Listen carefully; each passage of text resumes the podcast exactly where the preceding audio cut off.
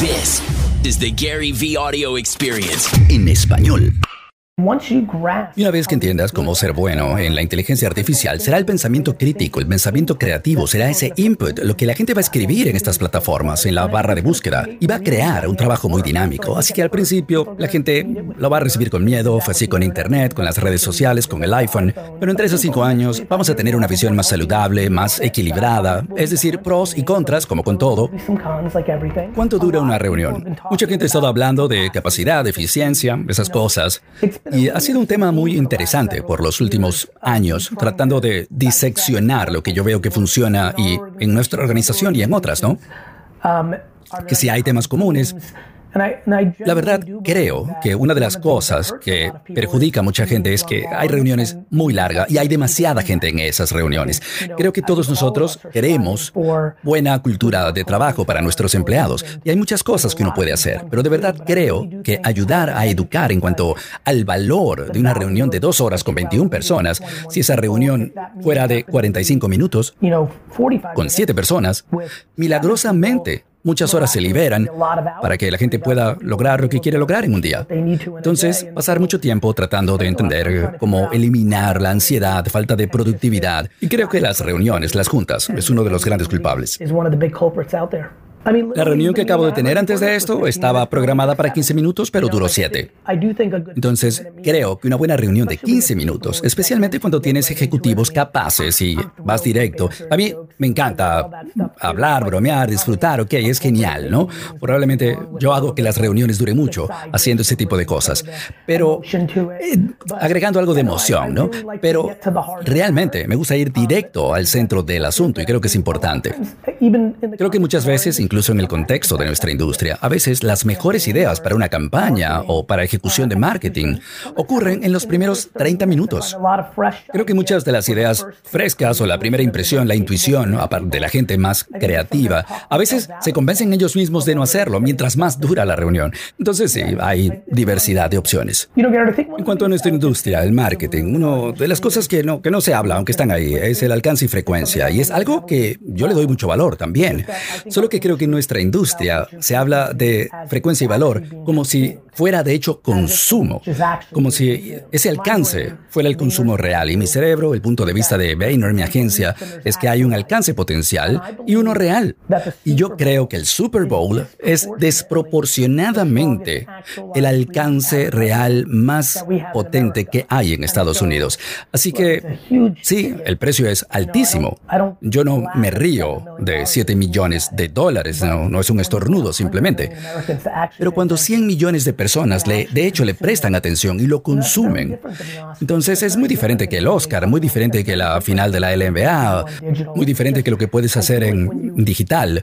Pero creo que cuando de verdad hablas del punto, no somos robots todavía, ¿no? La inteligencia artificial no nos ha implantado nada todavía, así que no sabemos el consumo real de todo el alcance en todas las, plataformas. Pero creo que todos en nuestra industria eh, definitivamente está de acuerdo en que el Super Bowl de hecho se consume. El problema es que tienes que hacer el material creativo que sea bueno, esa es la variable. Te puedes equivocar en la ejecución, pero la parte de planificación de medios, la estrategia de comunicación es de las más fuertes en la industria.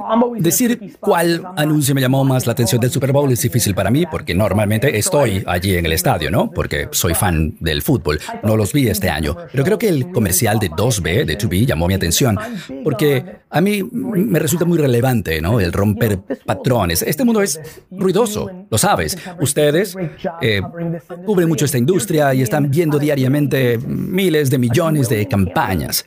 Diariamente, ¿no? Entonces, piensa en cómo funciona eso durante todo un año. Entonces, para poder destacar para estos 300 millones de gente en Estados Unidos, 8 mil millones de personas en el mundo, es difícil. Entonces, lo que ellos hicieron creo que fue muy ingenioso, porque jugaron con la utilidad de todo eso y hicieron prestar atención, impactaron a todos. Y bueno, de verdad, de verdad creo que estuvo muy bien hecho. Así que yo diría que ese es el que destacaría, ¿no? Porque no se trataba de que, ah, mira, este actor cool está aquí, o eso fue gracioso, o mira, un juguetón emocional. Fue funcional y creo que fue muy ingenioso. Sobre medios impresos que si están sobrevaluados, valorados. Bueno, lo que yo quería decir, y además, mi, mi pasión en esta industria es combinar sentido común con precio y el comportamiento actual del consumidor. Mi punto con lo impreso, y yo anuncié muchísimo en impresos en los 90 y los 2000, fue como hice despegar la licorería de mi papá. Pero cuando veo lo que los medios impresos piden por un anuncio página completa en las principales publicaciones, comparado con la circulación actual, el sentido común de si la gente está consumiendo ese anuncio en el formato impreso o la información, um, Creo que es un reto real justificar ese precio cuando puedes dirigirlo. Mira, diría que la publicación exterior tiene un ROI más importante, aunque la gente está mirando su teléfono todo el tiempo, ese tiene su propio reto. No es que voy a ciegas con el mundo digital. Creo que mucha publicidad digital es muy mala y cara. Creo que hay muchos pre-roll, banners, eh, los avisos digitales problemáticos están ahí simplemente para rezar que funcionen y, bueno, no se sabe si se consumen.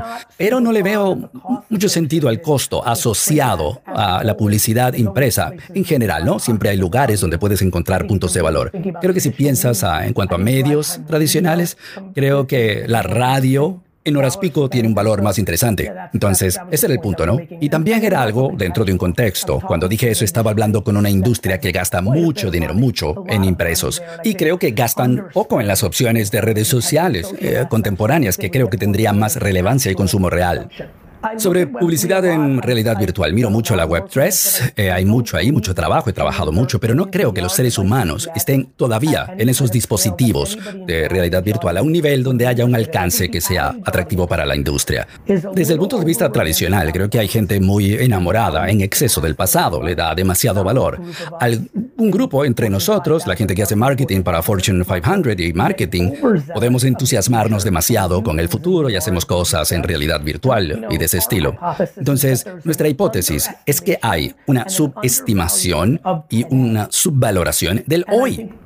Y mira, hoy, y es algo curioso, me pongo a soñar, ¿no? ¿Cómo habría llamado mi compañía si yo la hubiera conocido mejor cuando la llamé VaynerMedia?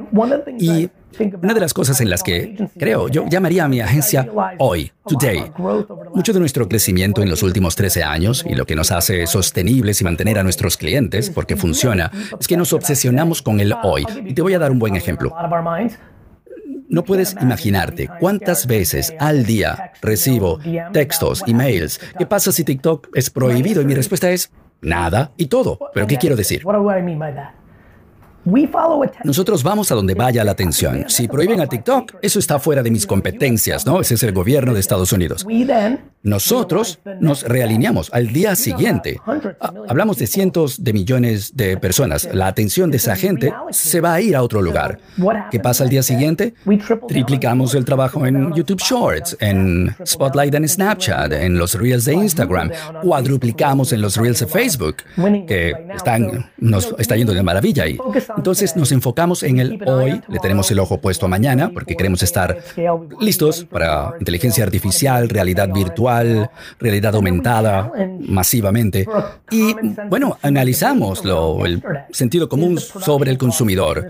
El costo de producción de este anuncio comercial que va a salir en televisión realmente tiene un ROI positivo en cuanto a la atención y la consideración que se le va a dar. Entonces yo no soy un fanático ciego de las redes sociales, de lo digital, ya mencioné mi afinidad por la radio en horas pico, ¿no? En los vehículos. Y publicitariamente el Super Bowl es extraordinario. El marketing de influencers creo que tiene un precio bajísimo. O bueno, o un precio excesivo si no lo sabes hacer. Entonces nos enfocamos en el hoy, en el desarrollo de la marca, branding, en impulsar ventas hoy. Yo me gano la vida prestando atención a dónde está la atención del consumidor y trato de entender dónde está y cómo llevar valor a esa atención en forma escrita, audio, video, imágenes. Si TikTok desaparece, esa atención, como dije ya, ¿no? Va a otros lugares. Entonces va a ser el trabajo mío de mi agencia entender CTV, Fast TV, redes sociales, la medio tradicional, digital 1.0, lineal. ¿Dónde está esa atención? ¿A dónde fue? Y cómo le damos un mensaje atractivo para crear relevancia y que sea considerado para el resultado que queremos. En este momento estoy muy enfocado en algo que llamamos PAC Platforms and Culture, plataformas y cultura. Creemos que la forma de ganar en redes sociales es entender las plataformas, el algoritmo, las funcionalidades, los filtros, los que funcionan, qué puedes hacer ahí. Es un carrusel, es real, es en el feed. Entonces, y también la cultura, qué está pasando en la cultura pop, quiénes son los músicos más interesantes, qué comida está apareciendo, restaurantes, en qué regiones del país, la cultura de la pesca, qué está haciendo, cuál va a ser el himno del verano, la cultura. Si haces esas dos cosas realmente muy bien, el material creativo que pongas en las redes va a tener un impacto y si lo haces bien, entonces la información que viene de vuelta en cuanto a calidad y cantidad va a afectar la rentabilidad y el branding. Ok, específicamente sobre Twitter, creo que las marcas tienen que tomar las decisiones por ellas mismas. Como agencia, siempre apoyamos que las marcas tomen sus decisiones y nosotros seguimos ese camino, ¿no? Entonces, no creo que podamos evitar la angustia y la negatividad.